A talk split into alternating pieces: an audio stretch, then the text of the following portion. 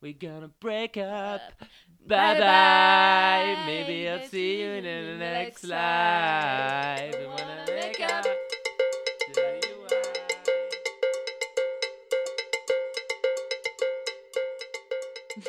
Bonjour Bonjour. C'est pas avec vous qu'on break up, hein. c'est avec RuPaul Drag Race UK, la saison 1.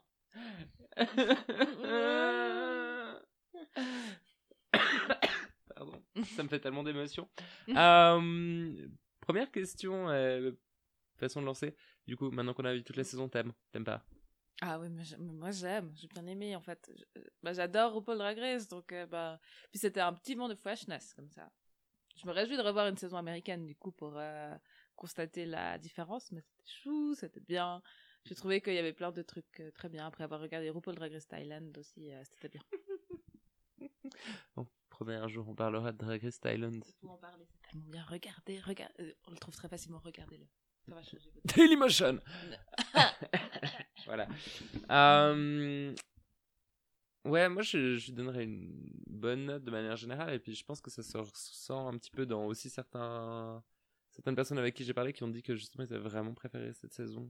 Euh, ça a vraiment donné un, un coup, euh, malgré toujours le fait qu'il y avait très peu de budget à mon avis. Euh, ce qui était assez évident. Hein, ça.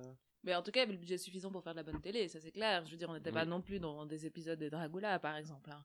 Donc, euh... je- Donc Dragula, c'est aussi un spin-off de RuPaul Drag Race, mais plus centré sur le drag d'horreur, si jamais. Euh, et puis, euh, il y avait une forme d'authenticité, puis c'était moins... L'édit était moins lourd.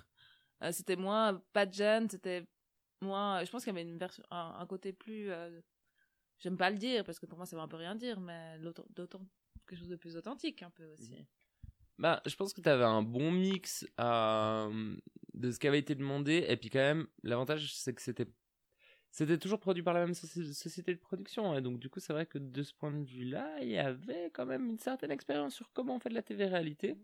Et puis, bah, ça va être intéressant de voir Drag Race Canada de ce point de vue-là. Parce que c'est tellement proche euh, de, euh, des États-Unis, mais de l'autre côté, c'est pas la même soci- société de production qui le fait. Ah. Canada, c'est comme en fait euh, la différence entre Thaïlande, euh, Canada et les versions américaines et puis anglaises, c'est que la version américaine et anglaise c'est WoW Present, c'est WoW qui fait, Ouais. et tandis que euh, la version Canada et la version Thaïlande c'est des sociétés de production qui ont racheté les droits. Ouais, ouais. Donc il y aura pas RuPaul au Canada, ou bien peut-être une ou deux fois par vidéo comme ça. Peut-être qu'il apparaîtra, peut-être qu'il aura un caméo de la même manière qu'il a eu un caméo de Drag Race Thailand. Ouais. Mais euh, a priori non, c'est vraiment les droits ont été rachetés. Ah, c'est bien ça. Parce justement, moi j'avais trouvé ça très intéressant quand je regardais Drag Race Thailand. J'avais l'impression de ne pas regarder la même émission. Mais j'avais l'impression de regarder comme quand tu regardes, euh, je sais pas, Star Academy partout dans les pays. C'est différent légèrement. Oui, oui, Voilà, j'avais un peu cette impression là d'une franchise plutôt que d'une même émission transposée euh, dans un autre pays. Tu te rappelles quand il y avait cette espèce de truc européen où tu avais tous les gagnants de Starac euh, qui faisaient un concours euh, C'était genre une espèce de revision des Starac. Ouh, j'ai oublié ces trucs. Je pense que j'ai bien fait d'oublier ça. J'étais tellement jeune, mais bon, en même temps, je vais pas mentir. hein, moi, T'adorais déjà la, télé-réalité. moi j'adorais Starac 1 quand j'avais 7 ans. genre, ma maman, elle m'a offert les places pour aller les voir à l'Arena de Genève, la Starac 1. C'était bien. Bah oui, c'était trop cool. J'ai vu Jennifer chanter au soleil. Donc, euh, Oh, soleil. Elle était vachement bien cette chanson en fait, maintenant que j'ai réfléchi. Mm. Pas une mauvaise chanson, hein. c'est toujours mieux que la nouvelle qu'elle a fait en duo avec Kylie Minogue. Oh my god, elle a fait ça. Oui, et le pire, c'est que du coup, en fait, c'est déjà une très mauvaise chanson. Puis donc, du coup, ils essaient de la rattraper avec, en faisant des, en reprenant, en fait, euh, Can't Get You Out of My Head. En faisant au milieu de la chanson, euh, sur une, chanson qui est un peu entre la balade et la chanson pop, sais. Et de faire au milieu un peu genre na na na na na na na na à deux voix. Ça va être triste. C'est comme quand euh, Maître Gims a repris Bella Ciao. Voilà. Ah ouais, j'avais oublié ce détail. Pour Ah. faire une histoire sur une histoire d'amour. Est-ce que tu serais d'accord d'expliquer, euh, inclus à moi, en fait, parce que Bella Ciao, je la chante parce que je suis un- tout le temps manif et que je suis un gaucho, mais je suis pas sûr de comprendre pourquoi je la chante. Alors de ce que je sais, j'ai pas fait tout, euh, j'ai pas fait euh, tout le truc de l'histoire, de l'historique, mais de ce que je sais, c'est, bon, il parle des partisans et je- peux me tromper, mais il me semble que c'est les résistants pendant la deuxième guerre mondiale. J'ai vérifié pendant que tu dis quelque chose d'intéressant parce que j'aimerais bien ne pas dire ça faux. Donc du coup, j'allais faire faire un petit tour sur Wikipédia. voilà, je vais Petite musique d'ascenseur. Na na na na na na na na. À part ça, je tiens à dire que donc du coup, euh, nous confirmons que vous êtes, euh, c'est le seul podcast au monde dans lequel vous aurez une discussion constructive sur la Starac en même temps que Bella Ciao et Kylie Minogue. Alors, c'est effectivement les partisans de la brigade Justice et Liberté, et j'avais presque raison. C'est-à-dire que est un chant de révolte italien qui célèbre l'engagement dans le combat mené par les partisans résistants pendant la Deuxième Guerre mondiale, opposés aux troupes allemandes alliées de la République sociale italienne fasciste, dans le cadre de la guerre civile italienne. Les paroles étaient écrites en fin 44 sur la musique d'une chanson populaire qui chantait au début du XXe siècle les Mandinés, ces saisonnières qui désherbaient les rizières de la plaine du Pô et repiquaient le riz pour dénoncer leurs conditions de travail, sont devenus un hymne à la résistance dans le monde entier. Donc, euh, effectivement, il y a eu de la résistance, notamment communiste, euh, durant la Deuxième Guerre mondiale. euh, et d'où vient ce chant c'est effectivement ça qu'il explique, c'est Bella Ciao, il dit qu'il va aller mourir dans la montagne, qu'il faut laisser une fleur, que, en gros, c'est un chant effectivement de résistance et d'acceptation de, la mort pour combattre l'ennemi fasciste, l'ennemi nazi. Qui a maintenant été adapté en plusieurs euh, remix, remix techno que vous pouvez entendre dans des soirées où il y a des DJ. Et surtout par Maître Gims, avec de l'autotune à mort. Euh, oui, il chante avec je ne sais plus quelle starlet, euh, je me demande si c'est pas Scheim, starlet française, et puis c'est une chanson sur l'amour perdu. Non, je pense pas que ce soit Shaim, parce que j'ai, enfin, je vais pas mentir, j'ai du respect pour, euh, pour, moi j'ai, du pour respect Shaim. pour, moi j'ai du respect pour Maître Gims aussi à la base. Parce que je trouve génial son petit personnage de rappeur hardcore qui est devenu genre l'idole des enfants, même pas des ados, hein. Des enfants. Vita Voilà, voilà, voilà, voilà. Et Jadju et Slimane, je sais pas qui sont ces gens. Je sais pas non plus. Non, mais je trouve ça fou. Puis ça a été repopularisé donc grâce à la série espagnole La Casa del Papel. Euh, Oui, c'est comme ça que ça a été. euh, parce qu'il y a une version acoustique. Parce que j'ai pas vu toute cette série, mais c'est une série sur euh, une sorte euh, de, break- de, bre- de breaking de banque. Comment on dit Il s'appelle Money Heist en anglais, qui est vraiment genre le titre le moins inspiré du monde d'ailleurs. Mais euh, j'ai vu les trois premiers épisodes, c'est sympa. Ma mère, elle a trop kiffé, elle a regardé ça en deux jours. Je Non, crois. mais il y a une vraie hype autour de cette série. Donc, Ouais. euh, moi, j'ai regardé un ou deux épisodes, c'est sympa. Puis justement, c'est un peu genre anti-système et tout. C'est pour ça qu'ils chantent Bella Ciao. Ouais, anti-système. Big deal. Puis moi, je connais une version techno qui est très très bien, qu'il faudrait que je retrouve, qui est vraiment ultra techno, genre balkanique techno. Génial. Vraiment très très bonne. Passer en manif, ça, ça tape un peu. Nice. Non, non, vraiment, Bella Ciao est une magnifique chanson. Sur ces belles paroles. Voilà. euh, Ciao. Je serait tellement, tellement méta. Pardon. je pense qu'un jour, on va organiser à Communist Drag Race. Oh, ce serait trop bien. Mon dieu. On invitera Katia comme host. Puis il y aura, y aura un challenge, euh, soit la Rosa Luxembourg que tu as toujours voulu être, un truc du genre, ah, ce serait trop bien. Ah, j'ai déjà plein d'idées de challenge. Un challenge, euh, lire, le, comprendre des concepts, expliquer des concepts marxistes en faisant du drag, genre euh, la valeur ajoutée et les paillettes. Oh mon dieu, ce serait si bien. si vous avez des idées, n'hésitez pas. hein. Je pense qu'on tient un truc là. On tient un truc. J'ai tellement envie de faire un acting challenge, genre vintage, sur un moment genre de scission euh, dans, dans- dans des mouvements de gauche. On peut faire Avec les trotskistes et les léninistes, tu sais, ou genre des trucs du genre. On pourrait faire, et puis il y aurait des blagues sur, euh, sur Kronstadt, et puis sur les pics à glace. Ah, ce serait trop bien. Et puis sur les Sogdem qui ont tué, euh, qui ont tué, ils ont, ils ont tué qui déjà? Ils ont tué le Rosa Luxembourg. Puis après, il y aurait, euh, il y aurait Emma Goldman qui dirait, euh, si, je, si je ne peux pas danser, ce n'est pas ma révolution. Oh mon dieu, ce serait génial. Ah, je crois que là, je viens de mélanger un peu toutes mes personnes préférées. Puis Alexandra Kollontai qui serait une grande bourgeoise comme ça, qui t'expliquerait le polyamour. Genre un peu, qui aurait un peu le look à la Sacha Velour. Oh ouais Ce serait trop bien. Regarde, ça me fait. Je suis pour. Euh, donc, reprenons l'épisode. Le début, enfin, le tout début de l'ouverture, elle était pas particulièrement incroyable. Effectivement, on est tous très tristes que Thierry soit parti. Oui, trop chou. Mais je suis tellement content qu'elle soit apparue dans chaque épisode de cette saison. Oui, parce qu'elle est trop cool. Elle a fait le seul reveal de la saison. Mais par contre, je, je, je vais un peu loin. C'est un reveal super nul, mais c'était quand même. Oui, mais c'est mais c'est tellement drôle parce qu'elle elle, elle a tellement ce, ce- cette espèce d'auto-référentiel tellement bizarre. Mm. Et du coup, elle y va tellement à fond. Elle le fait avec aucune ironie. Et j'apprécie ça, chez elle, mais d'une manière. Parce que tout ce qu'elle fait, elle le fait avec une, euh, avec une authenticité, justement, comme tu dis, mais qui est incroyable. Parce que la meuf, elle fait des claquements de langue. T'es du genre, mais ça a été fait 45 000 fois. Elle te fait des reveals qui sont nuls. Elle te fait des costumes, genre de meuf bourrée, mais incroyable. J'adore, c'est- elle a vraiment ce truc, elle a pas d'ironie chiante, de hipster chiant, tu vois. Moi, j'en ai marre de. C'est comme j'étais à une soirée euh, reggaeton au Bourg euh, récemment. Donc, le Bourg, qui est un club euh, euh, lausannois un peu hype, comme ça, un peu euh, edgy, un peu arty. Et ils accueillent des soirées reggaeton et c'est super. Mais en même temps, je regardais ça, je là, c'est de la gentrification de la musique. Tout le monde est un peu là, par ironie. Personne n'avoue qu'ils sont contents d'être là, tu vois. Et c'est ça que je trouve étrange. Donc là, elle, elle a pas ça. Elle, elle irait à une soirée reggaeton au MAD, tu vois. C'est clair. Tu vois ce que je veux dire? Et puis se disant, ouais, j'aime le reggaeton, mais alors? Je sais pas, c'était un peu bizarre comme euh, analogie ou t'as compris Oui, j'ai compris. que simplement que tu vois, genre, bah, justement, au là bourg, j'étais un peu de genre là. euh, Enfin, j'ai rien à dire, parce que je suis blanc aussi. Mais euh, c'est très. C'est pas que la euh, question de la blanchité, pour moi, c'est la oui, mais question de c'est la classe. aussi. Oui, non, mais c'est, c'est- oui, c'est la question de la blanchité et de la classe euh, mélangées l'une sur l'autre. Et puis qu'après, ben, ouais, tu te retrouves un petit peu avec des gens et puis tu sens que, euh, puis c'est aussi des milieux où tout le monde se connaît, quoi. Mhm. Puis ça, enfin, après, enfin, ça, ça c'est l'appréciation personnelle. Moi, je sais que les milieux où tout le monde se connaît, Mhm. c'est bon, j'ai, donné, j'habite à Lausanne depuis 26 ans. euh, au bout d'un moment, j'ai aussi envie dans des endroits où personne me connaît. C'est moi encore dans la dark room. tellement, tellement, tellement. Non, mais oui, moi je, moi, je qualifie ça de gentrification de la musique et puis de. de- de- Genre, c'est fun d'aller écouter du reggaeton quand c'est des gens un peu comme toi qui le font.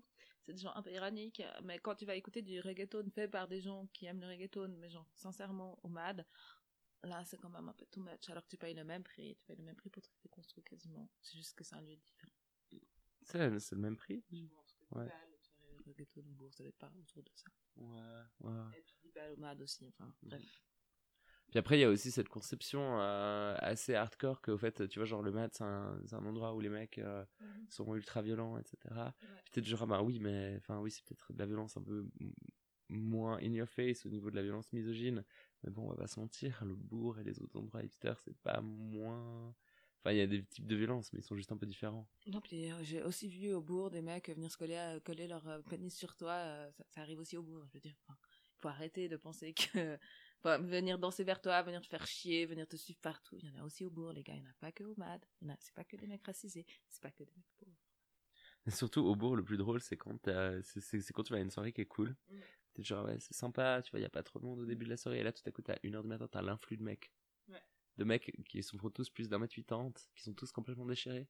Mm. En fait, ils se rendent pas compte de l'espace qu'ils utilisent. Et puis donc, du coup, en fait, tu remarques qu'ils sont en train de virer tous les gens, euh, tous- les filles, tous les gens racisés, toutes les personnes queer, qui tout à coup, genre, doivent se mettre sur les côtés pour faire de la place à ces cons qui n'ont aucune connaissance de comment ils bougent dans un espace. Genre, ils se rendent pas compte. C'est impressionnant à quel point genre ces, ces gens n'ont n'ont pas la conscience de l'espace public, comment il est construit et comment en fait ils le mobilisent.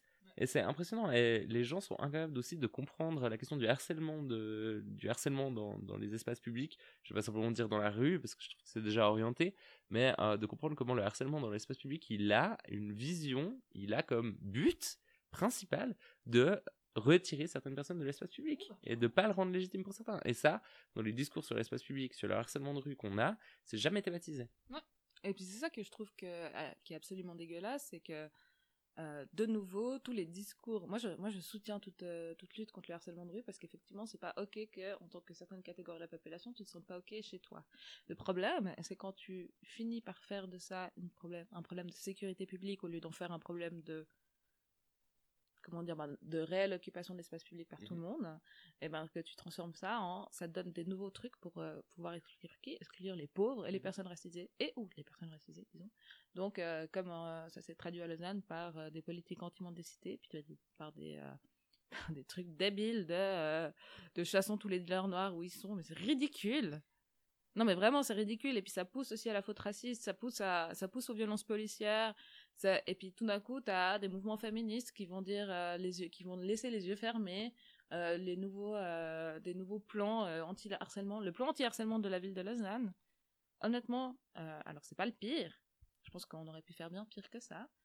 mais il est assez dégueulasse sur plein d'aspects normalement. D'où c'est les flics qui vont expliquer le problème de harcèlement de rue aux enfants dans les écoles, quoi. D'où c'est les flics, honnêtement. Genre, on est super concerné par la question. Genre, vraiment, on a vraiment une, euh, une conception. Les flics, ils savent exactement ce que c'est, quoi. Ils ont un- vraiment. euh, c'est pas du tout comme s'ils avaient déjà un pouvoir dans l'espace public et que de ce point de vue-là, ils voyaient pas ce que ça voulait dire ne pas avoir de pouvoir dans l'espace public. Enfin, Nyeh, pardon. Non, puis oui, puis moi je comprends, je comprends pas. Je, je, je suis hyper énervée. Puis là, en plus, je vois des, euh, des flics tourner tout seuls à la riponne, ils peuvent rien faire. Puis ils regardent la riponne comme ça, dans le froid. Puis les pauvres. Enfin, enfin, j'ai pas pitié des flics, mais dans le sens où. Dans le sens, c'est ben, pas des conditions de travail cool, déjà de 1. Puis tu fais quoi là? Tu viens montrer à la populace que tu te préoccupes de ces dealers noirs. Il y en a trois et demi. Puis il y a trois drogués. mais Ils font. font- C'est pas vraiment. Moi, je demanderais une vraie politique de réflexion sur l'espace public. Et oui, c'est pas cool en tant que meuf de pas se sentir euh, bien dans l'espace public. Mais je pense qu'il y a d'autres solutions que des applis où, euh, où tu dénonces des gens, quoi. C'est clair. Non, mais t'as. Ah bah, bah, Après, t'as la version genevoise aussi. C'est euh, des affiches qui mettent pas de sexisme dans la ville, un plan pour plus de liens sociaux, euh, plus d'éducation. C'était vraiment du genre là. Vous évacuez la question du rapport de pouvoir dans ce genre de truc, mais d'une manière qui est absolument incroyable, pour faire genre plus de liens sociaux. Parce que oui, on sait, c'est. Je, co- je, comp- je comprends pas. C'est. Presque dégueulasse parce que tu sais, genre, c'est vraiment ce genre d'affiche où t'as euh, presque envie de dire, en fait, c'est la responsabilité de tout le monde, tu vois, de plus avoir de sexisme. Puis t'es un peu genre, non, c'est. Pas la responsabilité de tout le monde. Voilà, c'est. Mais à part ça, c'est vrai que le lien social, ça marche mieux, mais c'est quand tu comprends le lien social dans sa globalité. C'est-à-dire, le lien social, c'est pas juste plus de contrôle social sur certains comportements, c'est c'est moins de rapports de pouvoir au sein, justement, c'est la suppression des rapports de pouvoir, le lien social pour moi. Le meilleur lien social, c'est faire un vrai travail sur les inégalités, euh, les inégalités de race, de classe, de revenus, pour pouvoir créer une société où tout le monde est plus égalitaire, parce qu'effectivement, quand c'est plus égalitaire, ben c'est spoiler alerte, il y a moins de problèmes. Sans blague Puis surtout, quand, quand j'entends plus de lien social, je l'entends comme. Pas grave, il me l'a fait tout tomber. Mais euh, non, non, mais la- laisse où c'est, ça, tombera pas plus bas. Euh, et euh, c'est surtout que quand j'entends plus de liens social, personnellement, j'entends du genre pratiquement des politiques assimilationnistes, voilà, dans des, des communautés qui ne sont pas intégrées dans, le, dans la société. Un peu genre, elles, elles sont intégrées dans des communautés qui sont. Enfin, il y a du lien social dans leur communauté. Hein. Je veux dire, c'est à cause des inégalités qu'il n'y a pas de lien social euh, avec les institutions. C'est pas que les institutions doivent aller leur expliquer comment faire leur. euh, ouais, voilà. Non mais j'ai beaucoup, euh, bah, vu que c'est la, vu qu'on va tous après à la manif, euh, faut que c'est un peu la semaine euh, pour les manifs euh, et actions. euh, Renseignez-vous dans votre ville, il y a sûrement quelque chose euh, euh, contre les violences euh, de genre, euh, violences faites aux femmes et aux personnes LGBTIQ particulièrement, violences hétérosexistes, voilà, un mot. Euh, j'ai écouté un incroyable podcast de euh, France Culture qui s'appelle Des hommes violents, qui est fait notamment par Les Pieds sur Terre. Et en fait, c'est un mec qui découvre un peu le sexisme parce que sa maman a vécu des. Enfin, il apprend par, en lui posant la question que sa maman a vécu des violences. Donc, déjà là, ça commence merde, là, ok. Mais enfin, bref, en fait, c'est hyper bien fait. Et justement, il va dans un groupe de parole d'hommes violents. D'hommes qui ont été donc condamnés par la justice à aller à un groupe de parole pendant deux mois et demi pour essayer de gérer euh, ben, pourquoi ils tapent leurs femmes, en gros. Et c'est hyper intéressant parce qu'il y a vraiment toutes les classes sociales qui sont présentées. Notamment, il y en a un qui est insupportable, qui s'appelle je sais plus comment, et qui est un banquier. Ça s'entend tellement. Et il est là. Puis il explique que oui, les femmes, elles ont tout gagné. Puis que maintenant, vu, qu'il sait, vu que c'est la prochaine conquête, elle saura qu'il a été condamné pour ça au proche, premier conflit. Elle pourrait l'accuser de l'avoir tapé, puis qu'elle va gagner et tout. Puis là, t'as justement Kader, qui est, la, qui est Kader, donc un mec euh, de cité qui vit une relation extrêmement toxique, qui s'en veut beaucoup d'avoir tapé sa femme. euh, Mhm.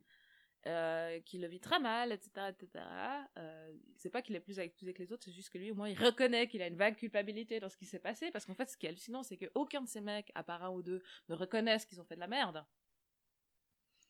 Enfin bref, donc je dis tout ça pour ça, pour qu'en fait, tous les discours sexistes, etc., ils, ils existent dans toutes les sphères de la société. Ils les traversent, ils sont juste traduits différemment, si tu veux. Mais la, la construction euh, des classes sociales basses comme étant plus homophobes et plus sexistes sont des constructions euh, imaginaires et sont des constructions qui ne sont qui sont euh, continuées et qui sont réifiées et et genre reproduites par des classes sociales supérieures. C'est-à-dire que dans Pride, toujours le même bouquin que je parle depuis 400 épisodes, lisez-le. Les, les... On a juste à dire. Oui, ok, avec plaisir. Je vais y penser. Tu, tu, tu, tu m'enverras un message WhatsApp. Bon, c'est super, genre, demander les cadeaux à moi, c'est vraiment... euh, Tu m'achètes ça, s'il te plaît? Rien de spontané. Euh, euh, Il y a, de, nou- ils expliquent bien comment euh, les, les groupes lesbiens et, et, et gays qui, qui voulaient aider les mineurs, ils, a- ils approchaient les syndicats, et qu'en fait, les syndicats leur disaient, non mais vous comprenez, euh, son classe sociale, enfin, ils sont pauvres, ils vont pas comprendre. Et puis, au fait, c'était vraiment que eux. Puis c'est pour ça qu'après, ils sont passés directement avec euh, des activistes de terrain. C'était là, genre, au bout d'un moment, on va pas se faire chier, quoi. Enfin, c'est quand même n'importe quoi. Et puis, euh, que, euh, ben oui, il y avait aussi cette idée que l'homosexualité est construite comme étant un truc de riche. C'est un Karl Lagerfeld. Et je parle pas. parce que sou- sou- souvent, on a tendance à créer sur la façon dont les gays sont représentés, à, à critiquer le fait qu'ils soient représentés par rapport à leur féminité. Euh, mais en fait, c'est jamais, c'est pas la question de la féminité qui pose problème, c'est la question de la classe. Euh, c'est la question que, oui, ben, Karl Lagerfeld, pour moi, la, la question qui- du fait qu'il soit représenté, c'est pas sa supposée féminité, c'est la question qu'il soit un mec riche. Et puis ils sont, ils sont comme des libertins qui ne seraient pas dans les vraies réalités matérielles des choses. Ouais, voilà. Et au fait, ben, du coup, ben, dans l'idée commune, encore maintenant, c'est super difficile de faire entendre que euh, les personnes LGBT ne sont pas des personnes de, ne sont pas des, des riches, ne sont pas des bourges qui s'habillent en euh, telle et telle manière ou telle et telle manière. Et il y a des, on pourrait trouver des représentations genre beaucoup plus, euh, parce que c'est pas la féminité qui pose le problème. La, la féminité, au fait, elle là, elle est associée à la, à la question matérielle euh, de consommation et de, et de frivolité. De frivolité, plus je dirais Ouais. de libertinage, de Ouais. d'hédonisme en fait. Ouais. Euh, d'hédonisme. Donc oui, là, il y a forcément un lien entre euh, les questions féminines, etc. Mais il y a quelque chose à déconstruire derrière aussi euh, dans le rapport qu'on a euh, par rapport au genre et à la matérialité. Mhm. Ah non, mais je suis tout à fait d'accord. Mais d'ailleurs, je me permets de, de rajouter un truc. Il y a Antonio Hodgers, qui est donc un politicien vert, qui est conseiller d'État à Genève, qui a fait une sortie monstre sexiste sur. euh, Donc en fait, il a eu un scandale avec un de ses collègues conseillers d'État d'un autre parti. Et puis lui, il est devenu président. Enfin, c'est toute une grosse merde, genevoiserie dégueulasse. Je vous laisse taper Antonio Hodgers, euh, Pierre Maudet, Genève, et puis, euh, et puis sortir le popcorn. C'est vraiment ridicule. Tout ça est très ridicule. Puis justement, Antonio Hodgers fait une sortie horriblement sexiste en disant euh, cette journaliste qui a traité l'affaire de Pierre Maudet, je suis sûre qu'elle est amoureuse de lui comme euh, une gamine de 8 ans est amoureuse de Justin Bieber. Vous vous rendez compte de dire ça d'une journaliste? En tant que conseiller d'État, vert. Donc vert, hein, qui je vous rappelle, ont euh, poussé à la démission une de leurs élus voilés qui avait osé dire qu'elle n'était pas forcément pour le mariage homosexuel dans la presse. Hein. Euh, et alors, je tiens à dire, les propos euh, de Sabine Tighe-Mounine, euh, c'était assez. Elle a dit dans un interview Dans ma vision de la société, c'est pas quelque chose de normal pour moi, mais c'est une question. C'est une, pas une question. euh, j'ai pas à mettre un avis personnel dessus, de toute façon, parce que c'est la société civile, c'est une question civile. Et donc, en fait, elle avait complètement, genre, dit, ben, c'est pas pour moi, mais euh, personnellement, j'en, enfin, ça me concerne pas non plus. Enfin, c'est, pas à moi de décider de la vie des autres. Surtout, ce qui était marrant, c'est qu'elle a répondu à cette question sur un tout autre sujet qui était donc l'interdiction du voile euh, euh, dans, le, dans la fonction publique, euh, sur Mhm. laquelle on menait une initiative très très forte. Et puis euh, j'étais là aussi. Et puis que, en fait, elle s'est fait choper là-dessus par, une par un journaliste ou une journaliste malhonnête. Parce qu'en fait, on s'en fout, ça n'avait rien à voir avec la question. Donc bref, donc tout ça, Antonio Hodgers dit ça, et puis bien sûr, évidemment, tout le monde lui tombe dessus à juste titre. Et après, pour euh, sa, sa, sa com, pour se faire euh, ré, euh, ré, euh, réhabiliter, c'est de poser avec sa meuf euh, ultra jolie, très très belle femme, enceinte. Tu sais, qu'elle regarde par terre comme ça, comme si c'était... Puis lui, il est assez, c'est un assez beau gosse, effectivement. Sur, à la, couver- sur la couverture de l'illustré, en disant, sous-entendant, j'ai une femme, elle est enceinte, et j'ai une fille, je ne suis donc pas sexiste, et je suis devenue l'homme à abattre. T'es là. Really? Donc justement, c'est pour ça pour dire le sexisme dans toutes les classes. Et puis après, t'as des, il y a des politiciens qui sont exprimés sur une forme, il y a plein de, de petits euh, éditorialismes, qui ont sorti des trucs sur le sexisme de gauche est-il différent du sexisme de droite? Oh my god. Et puis t'as des, ses collègues de parti, c'est ce qui explique qu'effectivement c'est des formes différentes. C'est ce que je peux à la limite entendre. Mais en fait, là, Antonio, t'as foiré. Donc là, maintenant, ton petit vernis progressiste peut poser avec... Je te jure, sa femme, elle est là, puis elle regarde par terre, et on voit bien qu'elle est bien enceinte, et puis qu'elle a bien une mini comme ça, puis elle est là. Les gens voient pas quand tu fais des mouvements. même. Donc il faut imaginer que je suis à 45 degrés, comme ça, en train de regarder par terre.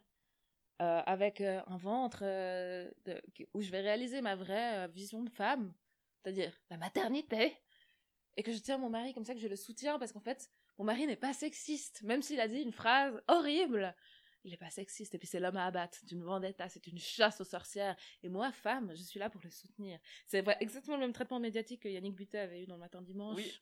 Exactement. Ouais. En plus, euh, un article fait par une journaliste femme, parce que Ah, voilà, c'était pas. voilà.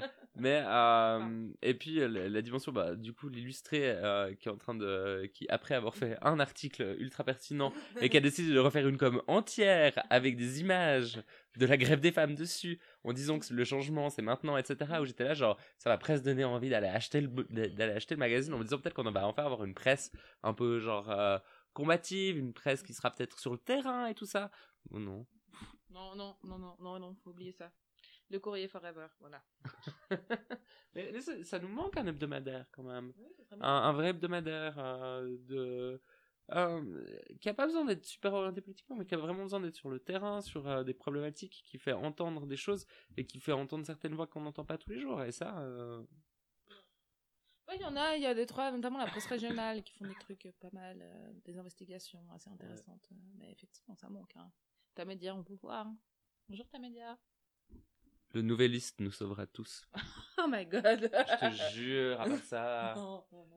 Et pour les meilleurs articles sur le VIH de Suisse, de Suisse romande. Mais c'est parce qu'ils doivent avoir un ou une bonne journaliste. euh, Mais c'est comme autant, ils ont un ou deux super journalistes aussi, etc. Ah, mais je te jure, mais des fois, le, genre sur toutes les questions LGBT, etc. Ça, alors ça a changé, hein, je te jure, le nouveliste, des fois, ils sont plus au taquet que, le, que, que la presse genevoise. Ouais, non, mais euh, bon, la tribune. enfin, bref. Non, mais c'est assez impressionnant, hein, franchement. Des, des- des fois, on est surpris, hein, de nouveau. euh, C'est pas parce que le ballet est un contour d'arriéré que leur presse doit aussi être arriérée. Alors, déjà, on va retirer ça tout de suite. Parce que là, pour moi, il y a aussi un problème de classe et de race. Non, mais justement, c'est pour ça que. Clairement. On Voilà. les aime, les catholiques. Ah, on adore les catholiques. Des on fois. adore les valaisans montagnards, surtout. Puis ces gens sont pas ils sont catholiques depuis deux siècles, on va être honnête. Avant, c'était des païens, je suis sûre. C'est certain. Je veux dire, c'est pas vrai. Tu crois que le secret, ça vient d'où, quoi? Enfin, je veux dire. ça, ça va pas des pages de la Bible. hein. Ah non, ah non, clairement. Quelques endroits, quelques histoires à vous raconter. Bon, bref. Donc, euh, moi, je propose limite qu'on fasse une pause déjà maintenant, parce que comme ça, après, on peut enfin parler de l'épisode. ouais. Ouais, voilà. 25 minutes, ouais. Bisous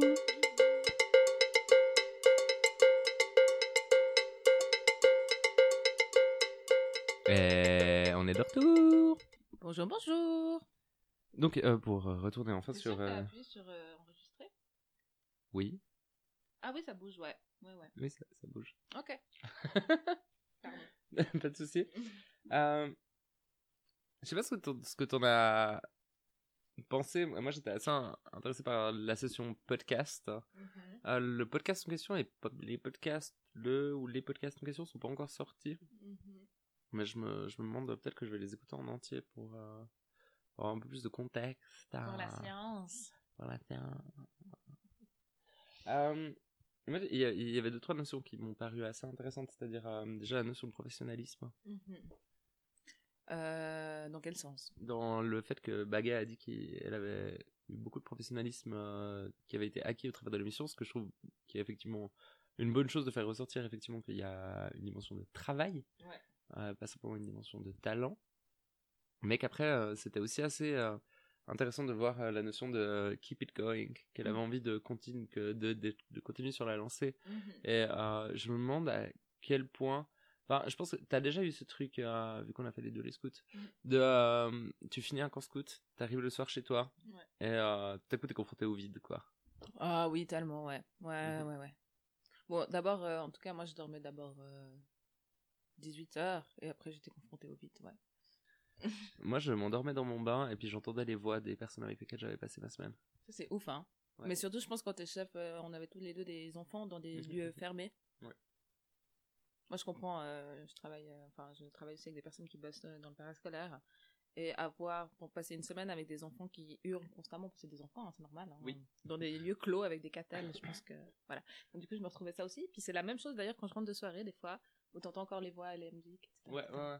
Moi, moi, je sais que ça m'arrive vraiment euh, dans, des, dans des trucs super intenses. J'ai l'impression que c'est mon cerveau qui essaye un peu de, de vider un peu le tout. Et puis que du coup, euh, arrête de faire des simulations. En fait, a, a tendance à faire des simulations des comportements des autres personnes, je pense, avec nous. Et puis que du coup, bah, en fait, il a besoin de sortir ces simulations. Et puis, comme ça, après, Ouais. c'est bon. Et je me rappelle m'endormir dans mon bar à moitié, genre, ça me réveille. Et du coup, je, je, je me demande quel est l'effet de.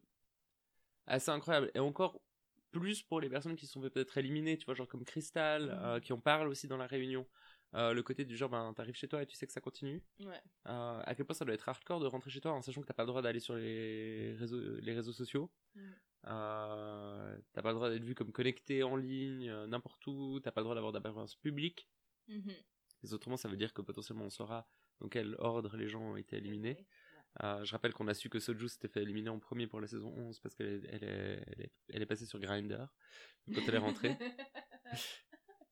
histoire peut-être de remplir le vide de la fin d'émission Euh, remplir plusieurs vides, je pense. oui Mais, euh, pour, pour lequel je comprends totalement. D'ailleurs, je pense que je serais capable de faire exactement la même chose. Mais euh, comment ça doit être dur psychologiquement? Et je me demande, euh, justement, on, on parle toujours un petit peu de la question du de déjà le travail euh, demandé dans le cadre, euh, enfin dans les challenges et autres, et puis bah, là où on demande des compétences techniques et autres, mais aussi la dimension genre purement qu'en fait on crée une une émission et au fait ben les gens sont des acteurs pour l'émission. Et euh, justement, on regardait avant et je trouvais très intéressant euh, de faire des contrastes avec. ça m'a fait beaucoup penser à Pearl ces moments parce que Pearl avait dans la saison 7 avait beaucoup un peu refusé de rentrer dans certains jeux Ouais. et euh, elle parlait de ses traumatismes, de, des, des choses qu'elle avait vécues avec euh, de la distance. Et puis on, on en parle de manière très générale, un peu comme Kimchi saison 8, euh, sa relation avec ses parents, ben elle a dit ça me concerne. Et donc du coup tu vas pas réussir à me faire changer d'avis par rapport à Plastic Tiara euh, qui je pense avait genre 21 balais ou quelque chose comme ça dans la saison 11 et puis que du coup se fait genre prendre au jeu euh, de Mamaru qui est là pour toi. Ouais. Et euh, je pense justement à Pearl qui avait parlé dans une interview sur Equine du fait qu'elle avait euh, que euh, au tout début du tournage à un moment quand les caméras s'étaient arrêtées elle avait voulu dire à RuPaul ah merci beaucoup etc puis RuPaul l'a direct stoppé et elle lui a dit rien n'est important tout ce que tu dis n'a aucune importance tant que les caméras ne tournent pas. Et que ben oui voilà on est dans une émission euh, qui produit et que là dans ce sens là plutôt des acteurs et des actrices. Ah, je viens de remarquer qu'il y a mon appel qui vient de s'ouvrir Euh, il y a Google qui vient de s'ouvrir tout seul on nous écoute. Greg arrête. Greg, si c'est toi. On t'aime beaucoup. Salut. On se retrouve dimanche. Non, mais il y a, il y a une co- là, pour moi, il y a une commodification de l'expérience traumatique aussi qui est très très forte dans RuPaul Ouais. de plus en plus. Et euh, c'était- c'était classe de dire ça. Ça faisait un peu, ça faisait un peu thèse. ouais. Commodification de l'expérience traumatique. Et effectivement, là où on sent, putain, un peu là, non mais RuPaul, ta gueule, quoi. Enfin, puis leur petit côté self-help, un peu. Ben, moi, moi, ce qui m'a ce qui m'a choqué sur l'épisode, c'est euh, au fait comment euh, le trauma est tellement facile à utiliser pour créer une narration autour d'une personne. Et au fait, pour Vivienne, euh, je l'entends très bien, Mhm. ses expériences, etc. Au bout d'un moment, là, on a, du coup, ça nous permet d'avoir une narration autour de sa personne. C'est une personne super douée, qui a pris cher, et qui après est tombée dans un trou noir, et qui après est remontée. Et- et qu'après, ben, du coup, cinq ans plus tard, elle est dans Drag Race, c'est incroyable, etc. Et c'est une, c'est une, c'est un récit hein, Mhm. qui est très simple à faire. Et je pense qu'il y a une grande partie de l'utilisation de cette commodification des trucs traumatiques qui est utilisée pour ça. Puis d'ailleurs, ils ont pas trop réussi à le faire avec Divina. Hein. Ils ont du coup, ils ont recentré sur le trauma qu'elle s'inflige à elle-même. Peut-être un peu là, ouais, mais en fait, moi, et puis moi, on a regardé aussi euh, un des anciens podcasts avec Viola Tchachki. Euh, et puis moi, ce qui m'avait beaucoup choqué à l'époque, c'est que je me souviens d'avoir pensé quand elle avait gagné, mais elle a pas de personnalité cette femme. Enfin, cette femme, cette personne. Oui. Et en fait, ce que je, ce à quoi je réfléchis maintenant, c'est que en fait, elle, elle, elle non plus pas rentrée dans le jeu parce qu'elle a jamais été. euh, je vais pas dire ça d'une manière négative parce que moi je trouve que c'est hyper bien d'être vulnérable avec euh, ses traumatismes. Par Mhm. contre, je trouve que c'est hyper bien d'être vulnérable avec ses traumatismes en ses propres termes au, au bon moment et comme on veut. Euh, Et puis, euh, elle, peut-être qu'elle a des traumatismes, peut-être pas, hein, j'en sais rien, je connais pas sa vie, mais euh, elle, enfin, elle était, là, elle était, là pour faire du drag, elle n'était pas là pour expliquer comment elle avait une enfance horrible, etc. Puis je trouve qu'il y a d'autres moyens d'humaniser les queens, en fait. Et un des moyens qui a été beaucoup utilisé dans Drag Race UK, et que je trouve intéressant, c'est d'humaniser les queens par leur relation avec les autres queens. Mm -hmm, Ce que je trouve très juste, en fait. Et puis c'est beaucoup plus c'est moins, c'est moins ce côté genre où tout d'un coup t'as RuPaul qui est là, mais vas-y, ouvre-toi, sors la boîte. T'as l'impression qu'il est en train de les ouvrir comme ça, mm -hmm. puis qu'il sort les trucs, il les pose sur la table et qui dit, ben voilà, ça fait de la bonne télé, quoi. Ouais. Ce en quoi il a raison, hein. Mais, mais je trouvais super intéressant parce que pour moi, un des high points de la saison en entier, c'était la discussion avec Cheryl à la fin de l'épisode 2 où les gens lui disent, mais ça va pas, le comportement mm. que t'as. Et puis qu'elle dit, bah écoute, moi, il y a une pré... enfin, elle parle des pressions qu'elle a mm. pour être d'une manière ou d'une autre et comme, pourquoi elle a un comportement tel qu'elle a. Et puis comment en fait il y a une critique implicite presque de l'émission euh, au travers de là. Mais que là les podcasts, les trois ils ont, ils ont cet effet de recontextualiser. Cette finale a eu l'effet de recontextualiser toute la saison par rapport à la question euh, des relations. Parce qu'on replace les relations seulement dans un cadre... Euh, on replace les queens dans des cadres purement individualistes ouais. et on place les relations avec les autres comme forcément étant dans le cadre d'une compétition et dans le cadre euh, d'une euh, d'une conflictualité. Mm -hmm. Et donc c'est-à-dire que euh, tu dois être un tu dois être en connaissance de ta propre valeur absolument genre systématiquement tout le temps et ne pas engager un rapport avec les autres et ne pas te soucier de la vie des autres. Mmh. Alors que justement non, enfin on va pas se mentir, la vie des autres est super important et je veux dire tu crées pas une validation tout seul, hein, je veux dire c'est bien gentil les discours de self-help où euh, il euh, y a que toi qui sais ta propre valeur, etc. Mais non, mais je suis désolé, au bout d'un moment, c'est aussi euh, la meilleure self-help qu'on puisse te donner, c'est t'entourer de gens qui te valident aussi. Qui te valident et qui te valorisent à, à, ta, à ta, juste valeur. Moi, Mhm. je trouve qu'il y a le self-help à l'américaine. Il y a un moment, je te dis, pendant l'épisode, on dirait Oprah, quoi. Si tu Mhm. God. J'ai plus il a et puis ces trucs de sois positif, euh, vraiment prends-toi, euh, fake it till you make it et tout. Peut-être un peu là, mais sérieusement, mais dans quel monde vous vivez les gars quoi? Mhm. Là justement, moi j'ai un peu creusé sur euh, le rapport de, à la sobriété qu'a RuPaul et effectivement, euh, du, du peu que j'en ai lu en ligne, hein, donc c'est vite, euh, vite. Il a été se reposer dans le ranch pendant environ, en fait, jusque à la fin des années 90, il a un talk show, je crois, avec Michel Visage, justement, juste à la fin des Club Kids, machin. Puis je pense qu'à un moment, il décide de devenir sobre. Il est déjà avec le mec avec qui il est encore toujours maintenant. Parce qu'ils sont rencontrés en 94. Ouais, c'est une longue, longue relation. Je suis plus vieux de leur, que leur relation de un an. Et puis, il, il, a été se reposer dans son ranch dans le Wyoming. Alors, soit il a effectivement, soit j'imagine un ranch où c'est des gens, des vrais fermiers, donc peut-être qu'il a très les vaches à 5 heures du matin pour découvrir, je sais pas, hein. Mais, honnêtement, je doute que ce soit le cas. Je doute aussi. Donc, euh, du coup, bah, il a été se reposer pendant 10 ans pour revenir avec euh, Drag Race, qui donc l'a propulsé là où il est. Euh, et puis là aussi, il y a ce, en fait, il y a toute, il y a toute cette narration qu'il euh, qu'il entretient parce qu'il est privé sans l'être en fait, RuPaul, quand il parle. C'est-à-dire il donne beaucoup d'informations, mais t'as l'impression aussi qu'il dit pas tout. Ce qui est logique, hein, mm -hmm. parce que t'as le droit d'avoir une personne publique et une personne privée. Mais euh, je sais pas, il y a toute cette narration qui est, que je trouve un peu dérangeante autour du self-made man, autour du mec qui a réussi à, à gérer sa queerness, et puis c'est le fait qu'il ait grandi dans un milieu relativement précaire. Euh, euh, enfin, je sais pas. Voilà. Mais euh... c'est pas encore très clair ce que je dis. Mais, mais c'est tout un système qui se crée. Euh, c'est tout un système euh, autour d'un culte de la personnalité. Mm -hmm. euh, comment ce culte de la personnalité est utilisé, comment on utilise le trauma des queens pour faire ressortir le pour faire ressortir la personnalité de RuPaul en mm -hmm. tant que dieu vivant sur terre. Mm. et donc du coup d'utiliser ces conseils de self-help pour faire un espèce de système circulaire où tu as le trauma des queens, mmh. euh, qui montre la personnalité positive de Roux, mmh. qui après permet de faire ressortir plus de trauma des queens, et ainsi de suite. Ouais. Et euh, ça donne un effet super bizarre qui, pour moi, a euh, contextualisé la saison dans un espèce d'ordre néolibéral, au fait. Ah, complètement, ouais. Non, puis ça me fait penser aussi à l'utilisation de concepts autour des house et des ballrooms, hein. c'est-à-dire avec l'idée de, de, de, de, de famille choisie, etc., de Mama Roux, etc. Je me demande si Michel Visage est daddy, d'ailleurs puisque ce sera assez le daddy. Et, euh, euh, et puis justement de, de faire, au lieu de, de partir d'une certaine, euh, d'une certaine culture qui était à la marge du système pour en faire un truc mainstream et de transformer cette culture de soutien. D'ailleurs, pause, hein, que je t'encourage vivement à voir, Sébastien, encore une fois. Maintenant, vous êtes témoin. Il faut absolument qu'il regarde pause. Bah, justement, c'est hyper intéressant parce que là, on voit la famille de, on voit la notion de famille comme elle est développée, et puis on voit que ce que fait RuPaul, c'est pas ça. Ce que fait RuPaul, c'est être euh, une sorte de gourou euh, de self-help, et c'est pas soutenir effectivement émotionnellement des. Je rappelle que RuPaul a littéralement un bouquin qui est titré Gourou, Ouais. qui est un bouquin de self-help.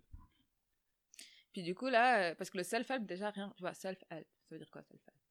Parce que est-ce que on est tous des animaux sociaux, on a besoin d'une communauté pour grandir? Mhm. Spécialement quand on vient d'une communauté marginalisée, c'est ça. C'est pas nous, c'est pas, pas la force en soi. Ouais. C'est être entouré des bonnes personnes au bon moment. C'est la lutte, c'est créer des espaces où les gens peuvent exister, s'exprimer, etc. En tant qu'individu, mais aussi en tant que collectif.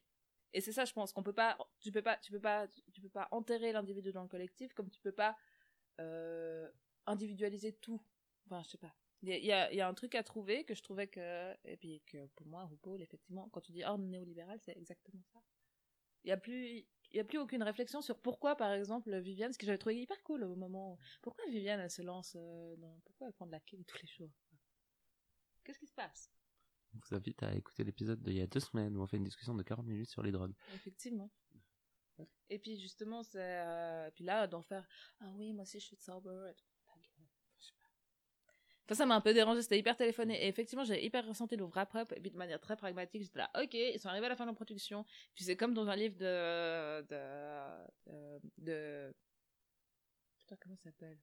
Tu sais cette grande écrivaine de thriller anglais qui a écrit euh, Agatha Christie. d'Agatha Christie où tu sais t'as la scène à la fin puis euh, elle arrive dans le salon puis elle réunit tout le monde dans le manoir et puis elle dit euh, c'est toi qui as tué machin avec Ouais. truc. Ouais, ouais, ouais. c'est exactement le même genre de truc. Là, putain les gars c'est quand même un peu gros quoi genre ils ont fait leur petite edit et puis c'est bon ils wrap up quoi Mhm, mhm.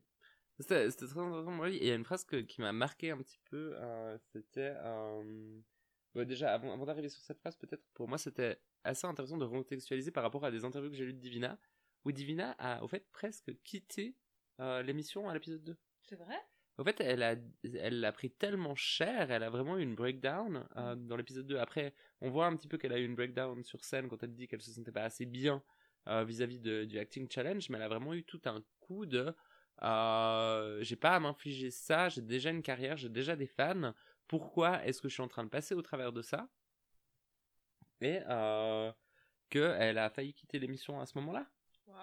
Et, euh, et, et- je trouve assez intéressant de ce point de vue-là, parce qu'effectivement, elle a dit qu'elle l'avait super mal vécu quand, à un moment, t'as eu... Euh, euh, Carré Dicat, il y a Michel qui a, qui a dit euh, Ouais, à part ça, si tu veux des conseils au maquillage, regarde, t'as des gens qui sont super doués autour de toi, t'as tel et tel, tel et tel et tel et tel. Et au fait, Divina a pété un câble parce qu'elle était en manque de validation assez incroyable, Mhm. ce qui est compréhensible. euh, et puis, au fait, elle a, elle a, elle l'a vraiment super mal vécu. Ouais, non, mais je. Justement, on devrait- moi je trouve hallucinant que, en fait, euh, t'en arrives à créer le traumatisme chez des gens, t'en arrives à. enfin, je sais pas. Bah, on comprend qu'on, euh, qu'il faille euh, créer de la TV, etc. Après, le problème, c'est quand on place ce genre d'émission comme étant. euh, Hyper positive, euh, de l'expérience de ta vie. C'est de nouveau de, de grandir par la douleur, en fait. mhm. Alors que tu grandis par d'autres choses dans la vie. Enfin, moi, tu vois, j'ai vécu des expériences traumatiques comme tout le monde. Alors, je serais peut-être pas la même personne si j'avais pas vécu ces expériences traumatiques, mais je refuse de dire que c'est les expériences traumatiques qui m'ont construit. Ce qui m'a construit, c'est plutôt les expériences positives, en fait. Oui, et puis après, de l'autre côté, je pense qu'une des choses les plus importantes qu'on puisse apprendre dans une vie, c'est de dire euh, euh, il faut distinguer les acquis de la manière dont on les a acquis. C'est ça. Euh, et euh, de ce euh, de ce point de vue-là, il y avait on présente l'émission comme étant un microcosme, euh, si ce n'est pas d'une communauté de drague, comme étant un microcosme de, de la vie de manière générale, et de plus on le représente sous un, un angle extrêmement spécifique. Mhm. Oui, et d'un milieu très spécifique avec des. Enfin, il y a. Bah, comme toute sous-culture de la sous-culture, il y a une sorte de. Il y a des sortes de codes bizarres et. Enfin, ouais. Je suis un peu perdue sur cette question. Je, Mhm. je réfléchis. euh, Et, mais puis euh, après, bah, il- c'est vrai qu'il y a beaucoup de choses qui m'ont fait tiquer. Hein, euh, justement, le hug de euh, RuPaul pour Baguette Chips. J'étais là, genre, mon dieu, c'est quoi cette. Tu es touché par la grâce de Dieu. Je, t'approche, moi, ange sur terre, j'ose te toucher. Awkward. Et puis, une des phrases qui m'a vraiment fait aussi très bizarre.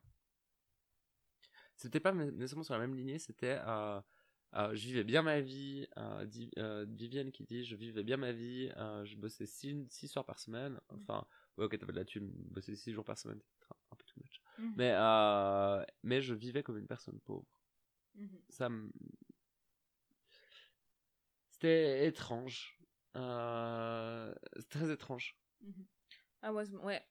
Mais après, elle a quand même dit au début, I was making good money. Donc j'ai un peu compris ce qu'elle voulait dire. Ouais. Mais je vivais comme une personne pauvre. J'étais là, ok, en fait, il y a des gens qui bossent aussi 6 soirs par semaine et qui vivent aussi comme des personnes pauvres. En fait, elles sont effectivement pauvres.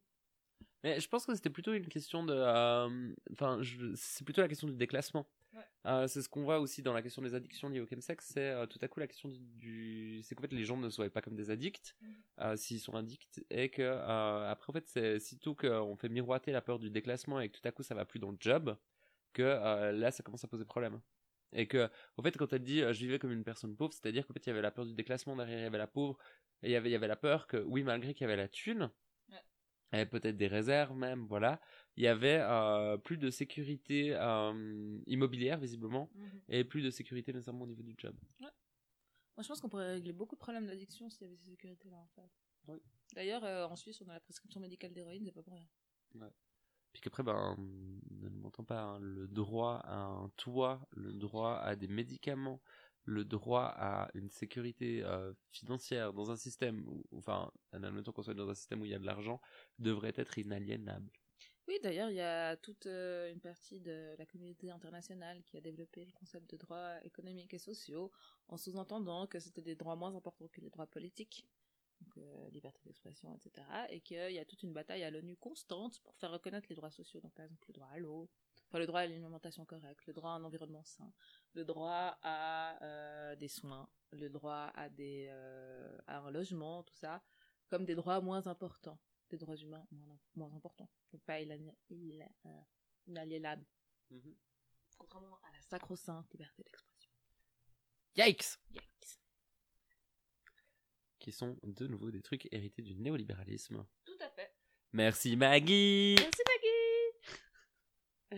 Euh, je propose qu'on passe sur le moment chorégraphie.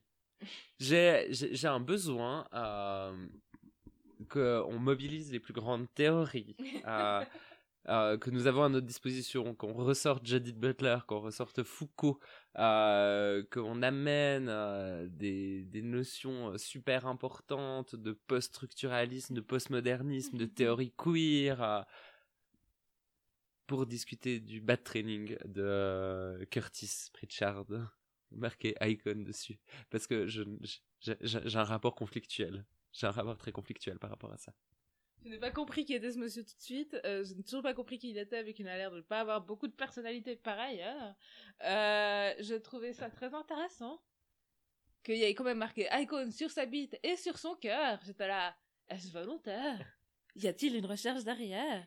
Avait-il un trou? Sa maman lui a-t-elle cousu un tacon sur le trou? Je ne sais pas. Tant de questions, aucune réponse? Je pense qu'il l'a acheté comme ça, très honnêtement. Tu penses pas que c'est sa maman qui a cousu? Non. Mais tu vois, genre, ok, c'est un queutard, mais il a un grand cœur. Je... Peut-être qu'il aurait dû marquer ça, en fait, à la place d'Icon sur sa... C'est un queutard, mais il a un grand cœur. J'irais une flèche qui remontait comme ça. T'as déjà vu ces t-shirts où c'est marqué genre, euh, où tu sais, c'est marqué The Man, The Legend, puis t'as une, à côté de The Man, t'as une flèche qui monte vers le haut, vers la tête, et puis The Legend, euh, c'est une flèche qui descend vers justement euh, les parties génitales. Oh mon dieu, c'est subtil. Ah non, j'avais jamais vu ça, non. T'as- jamais eu la chance de voir ça? Non, moi j'ai vu beaucoup de fema- Female Body Inspector. Oh, yikes Mais euh, voilà. Ouais, non, non, non, mais c'était c'était absolument magique. Et puis j'ai trouvé surtout que c'est tellement bizarre. Il y avait une sorte de tension sexuelle avec son frère, j'ai pas compris. Est-ce que c'est du fan service Est-ce que ces gens sont connus en Angleterre pour avoir une sorte de relation incestueuse bizarre? Euh, euh, a priori, Edgy Curtis, de ce que j'ai compris, c'est un, c'est un des, peut-être potentiellement un des danseurs dans Strictly, euh, Danse avec les stars. Ah. Mais celui qui a Icon ou l'autre? Non, Celui, l'autre. le petit kéké là? Non, le petit twink londonien. euh, on, on, on disait, regarde, c'était tellement vivide l'image que je me fais de lui parce qu'on voit que c'est le twink londonien qui est fini dans, un, dans, dans les clubs qui s'appellent OMG, qui sont une chaîne de. de Ah, en Angleterre, il y a que des chaînes de clubs. hein. Il y, a, il y a les clubs euh, genre indépendants, euh, il y en a pas énorme. Hein. Hyper triste. I know. Mais donc du coup, OMG, euh, Queen's Shilling, c'est des clubs gays. Et puis donc du coup, je vois très bien OMG parce qu'en fait, ils ont même pas de DJ sur place. Ils ont une centrale à Londres maintenant. Et puis, euh, au fait, il y a des DJ qui mixent là, puis la musique est redirigée vers tous les clubs. C'est c'est triste, hein. Mais donc du coup, vous imaginez bien que c'est des remixes très très nuls de Lady Gaga pendant toute la nuit.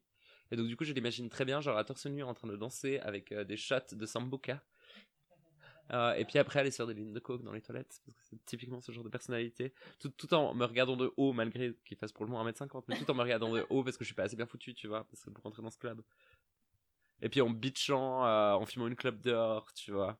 Et puis en me disant je fume trop, alors qu'en fait ils fument que les clopes en soirée. Et ça, c'est la chose qui m'énerve le plus chez les gens. Si vous fumez de temps en temps une clope en soirée, vous n'êtes pas des fumeurs, vous n'avez pas un problème d'addiction comme moi j'ai, et que moi j'arrive pas à fumer, ah, j'arrive pas à arrêter de fumer. Parce que moi, la première chose que je fais le matin, c'est fumer une clope. Et c'est ça, effectivement. Les fumeurs de soirée, on vous voit, quoi. Est Super. On est Super. super jaloux de vous, quoi. J'ai Voilà. une vapote maintenant, fuck. Maintenant, elle doit se trimballer cette putain de centrale nucléaire portable pour, pour subvenir à ses besoins. Mais les bleus chromés, donc ça va. Elle est très belle. Très, très bien. Donc, euh, je, je, je, sais, je sais vraiment pas quoi en penser parce que d'une certaine manière, j'ai une, atti- j'ai une attirance pour euh, ce mec avec ce putain de truc marqué icon sur sa bite, quoi. Et je sais pas, Il est hyper beau. mais il est. Si, il est vraiment très beau. Enfin, il- il- euh, il est beau facile, si tu veux. Mais oui, elle est beau facile, quoi. Enfin, je veux dire, c'est pas la personne qui a le plus de charme non plus. Il mais- a pas besoin d'avoir du charme, il a même pas besoin d'avoir une personnalité. Il a marqué icon sur sa bite. Je veux dire, euh, mais, mais, mais je pense qu'il y a de ça. Je pense que fondamentalement, je suis attiré par les cons. Bon, après, je dis pas qu'il est con, hein, je le connais pas. Mais il est hyper sexualisé aussi. De nouveau, il a marqué icon sur sa bite. Il laisse sexualiser. Il s'est sexualisé tout seul, à mon avis. Voilà. pour le coup. Ah oui, clairement. Mais si jamais, alors ça, c'est un truc, euh, bah, tu le sais toi-même, mais en tant que meuf, j'ai l'habitude de vivre ça.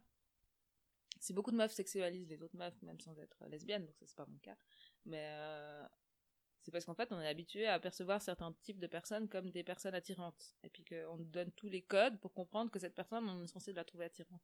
C'était exactement ça dans un milieu gay. Il est grand, il parle pas beaucoup, et puis euh, il danse avec un, mi- un mini truc qui pourrait être toi, qui est censé servir, qui sert de l'identification. Parce que moi, je t'aurais dit, t'es attiré par des cons, je m'aurais dit, euh, si t'es attiré par le petit twink chiant, là, oui, ok.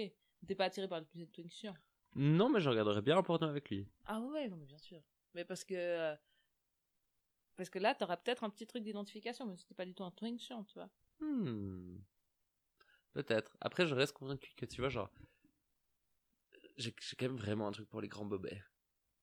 Ouais, mais ça, tu sais, c'est... c'est normal d'avoir un truc pour les grands bobets, je veux dire, euh, ils sont un peu célébrés, quoi. Mhm. Après, l'avantage, c'est que t'as pas besoin de parler avec eux.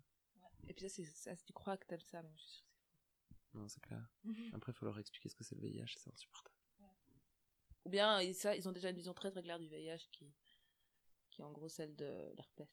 Que en gros, s'ils te regardent, ils risquent de l'attraper. C'est pire. Ouais, exactement. Et, euh, pourquoi la musique latine? Pourquoi? Alors moi, je soupçonne que ce soit aussi... J'ai réfléchi à ça. Je soupçonne qu'il y a une mode en ce moment. J'avais lu deux trois trucs sur euh, le reggaeton, etc. Il y a une vraie mode en ce moment d'aller récupérer des trucs latins parce c'est cool. Mais c'est horrible. Et puis, ce qui est cool, par contre, c'est que la musique latine euh, se ré- réveille de ses cendres et ne fait plus des trucs forcément euh, pour un public blanc. Donc, du coup, on voit plein de trucs intéressants comme euh, Don Xavier Circuito, enfin des trucs, euh, des trucs qui viennent de la base, entre guillemets. Mais du coup, euh, la musique latine, c'est à la mode. Je dirais que ça. Ouais, je crois que c'est genre. Euh... Il me semble que c'est en Ukraine, genre euh, Despacito, c'était vraiment genre le succès, mais plus qu'encore les autres endroits. Genre, t'as pas qu'ils ont demandé à. Comment il s'appelle l'artiste? Le chanteur de Despacito Louis Fonzi, je crois. Euh, il, il allait faire Nouvel An en Ukraine, il y a deux ans, je crois. Alors, jamais vous saurez, moi j'écoute un peu de la musique albanaise de temps en temps, la musique pop albanaise.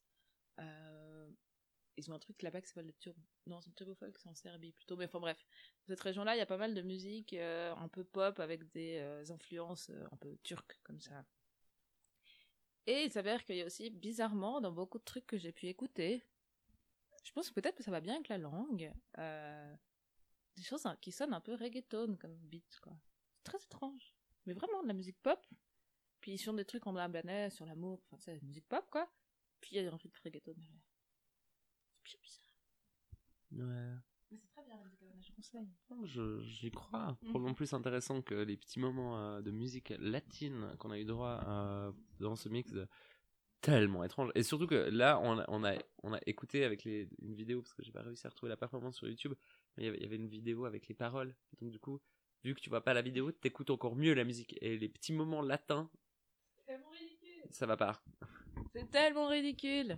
Puis les paroles, c'était tellement ridicule. Mon, mon dieu, mais genre, donnez-nous un peu plus de personnalité que ça, s'il vous plaît, vous êtes capable d'écrire mieux que ça. Parce que franchement, genre, le moment de Divina, oui, bon, ok, écris-nous des platitudes, mais écris-nous des platitudes drôles au moins. C'est ça. Et puis, euh, quand je me souviens, quand Baga explique qu'il va absolument faire une chanson à message. Puis après, j'ai écouté, j'étais un peu là. Puis j'ai- je me souviens, je l'ai regardé avec euh, ma, ma compagne, et puis on était là. C'est ça le message? Mais c'est quoi le message? C'est quoi le message, on dirait? Hétéro Quoi? Trans, bi- hétéro, bisexuel, trans and gay. Puis j'étais là. Lesbienne? Euh, Ah non, il n'y a pas. Ah non, non, non. Ok. Ok. Mais tu sais, c'est euh, cet activisme ultra-libéral un peu feel-good. Je vais dire, euh, faut qu'on soit tous ensemble. Moi je peux être en finale, toi aussi tu peux être en finale, soyons tous en finale. Ta gueule. Vas-y, euh, ramène-nous encore plus. euh, Si moi je peux le faire, tout le monde peut le faire. Ouais, ouais, vraiment, super. On avait oublié que la société capitaliste euh, se construisait sur le fait que tout le monde... Tout le monde peut faire tout, hein, c'est bien connu. Hein. tout le monde peut réussir, mais pas tout le monde ne peut avoir réussi.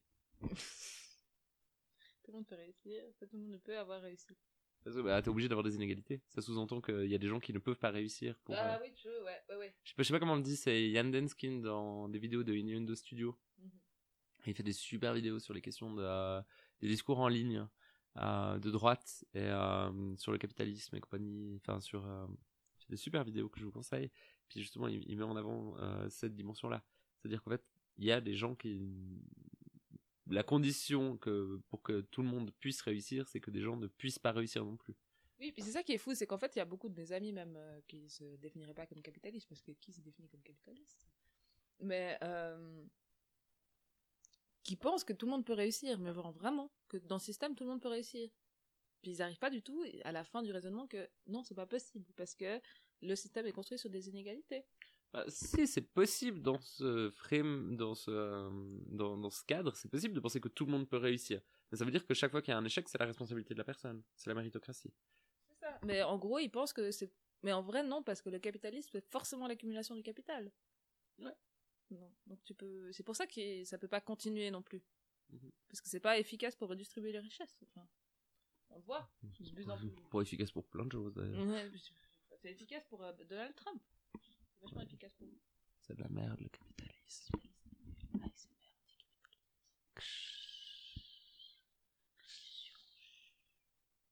Bolchevisme.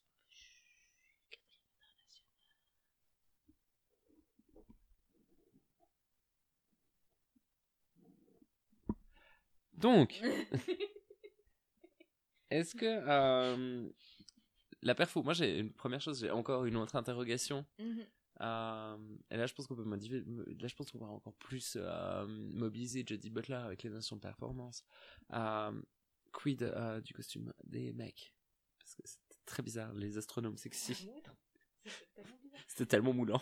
C'était pas désagréable, mais euh, ouais. J'ai pas du tout compris. Mais moi, je pense que c'était extrêmement camp. Et ça, j'ai bien aimé. C'était campy à mort. J'étais un peu là. Vraiment, ils ont vraiment des Oui, mais- d'astronautes avec des. Mais, mais niveau camp, j'ai un pote qui avait littéralement designé des costumes pour, des, pour les go-go dancers du MAD à une soirée gay. Il avait, mieux fait, il avait fait mieux que ça. Hein. Ah non, c'est facile, c'est du camp facile. C'est du camp. Ok, on va faire un thème argenté. Qu'est-ce qu'on va faire? On leur met un mini short. Je crois qu'en plus, j'ai les mêmes chaussures qu'on pensait que chez moi, donc une même chaîne. Euh... Puis on va faire tout argenté. Ok, ok. Et puis on, on en parle du fait qu'ils ont des casques qui ressemblaient plus à des casques de moto que des casques d'astronautes. Et puis qu'au début, je crois que c'est Viviane qui en lèche un. Oui, oui, oui, c'était extrêmement bizarre. Mais tout était extrêmement bizarre. On a senti un peu qu'il y avait moins de budget, quoi. Oui, on a senti qu'il y avait moins de budget et moins de temps. hein, parce que pour euh, All Stars 2, euh, Katia a parlé assez ouvertement de l'expérience de, de tourner Radio Virtue. C'était 5 jours. Hein. Ouais. Mais ça me 5 semble- jours de travail intense. Ça me semble impossible de faire autrement. Et puis on rappelle que déjà Katia, Alaska, Roxy et puis Detox n'ont pas non plus les mêmes. euh, on va peut-être un peu plus d'expérience dans ces questions de showbiz et compagnie. hein. Ouais, ouais, ouais. Notamment de. Bon, là, c'est tout un peu des chanteuses, mais c'est pas des danseuses, effectivement, toutes. Hein.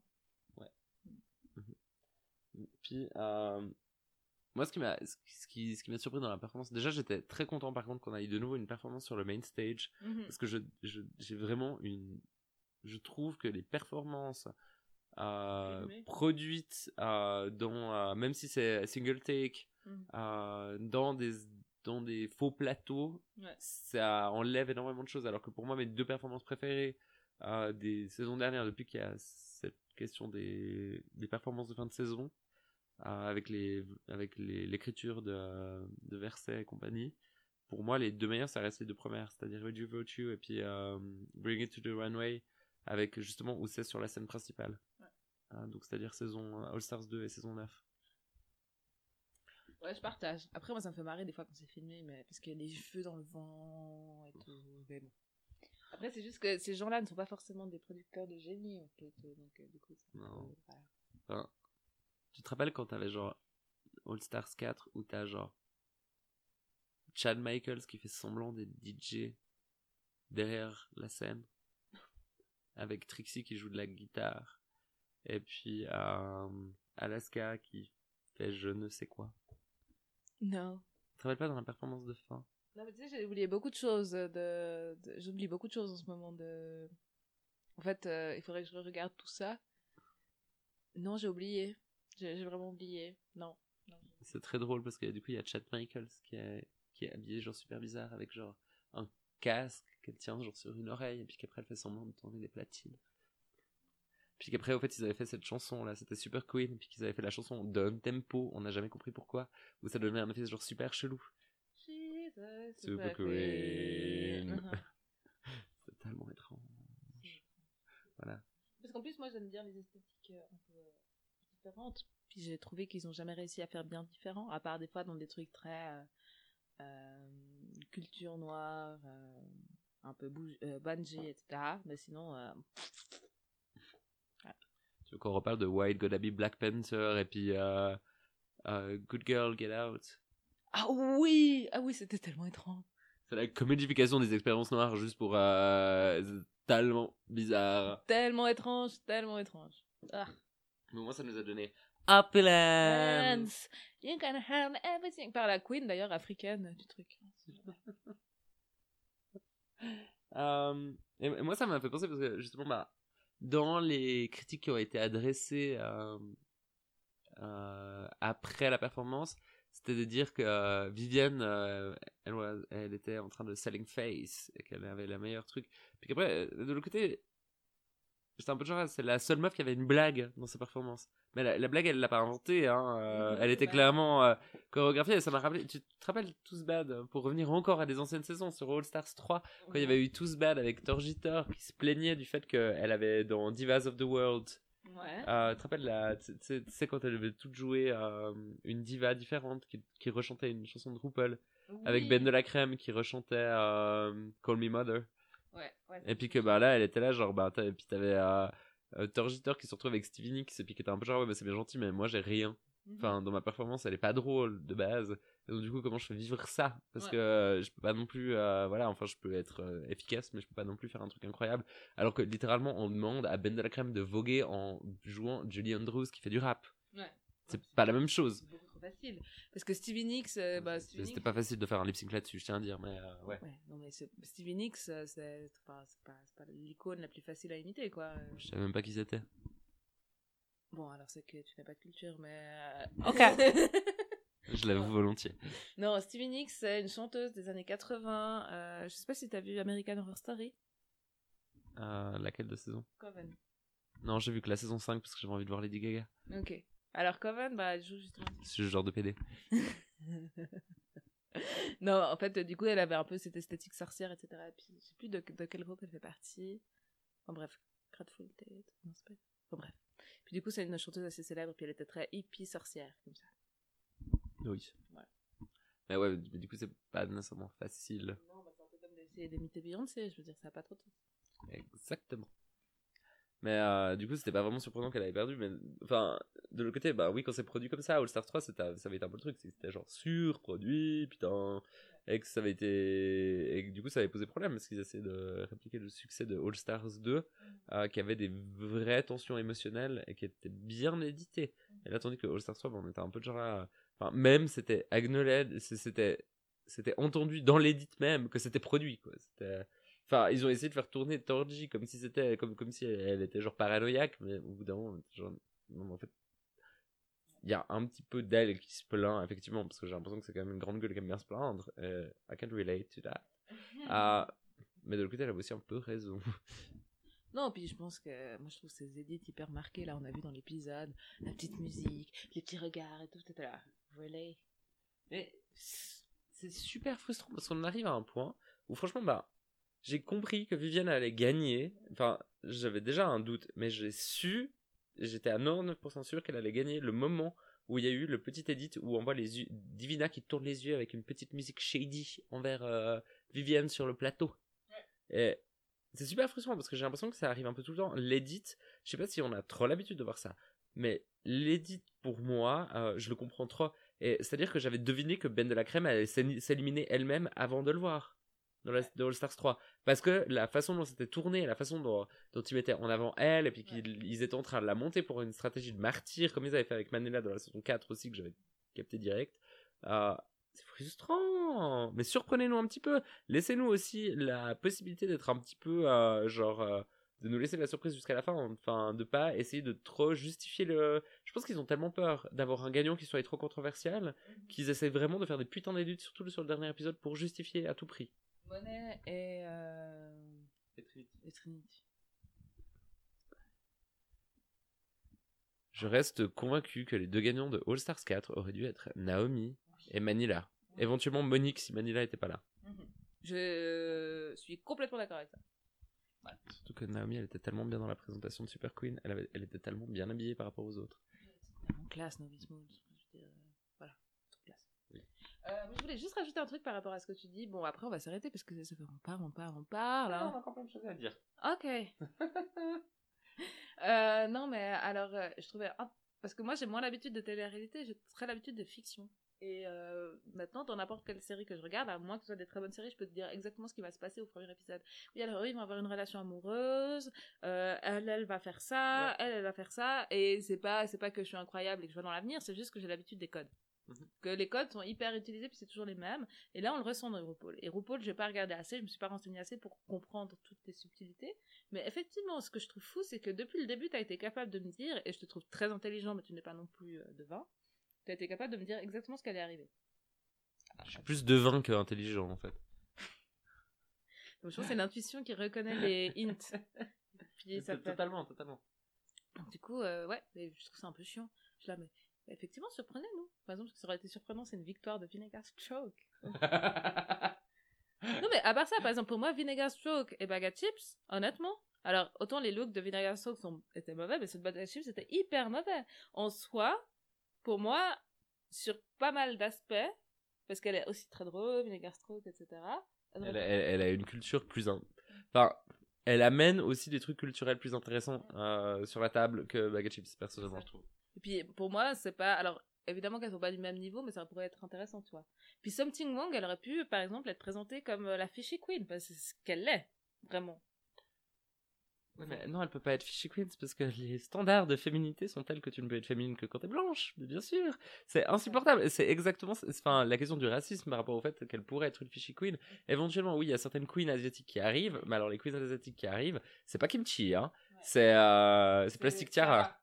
Ouais, voilà. Donc, euh, au bout d'un moment, c'est simplement que euh, Something Wong, euh, ben non, elle peut pas être. Enfin, c'est impossible, entre gros guillemets, qu'elle puisse être considérée fishy aux yeux de la caméra, vu que déjà, la- si c'était effectivement une femme, elle serait, elle serait déjà considérée comme pas assez féminine.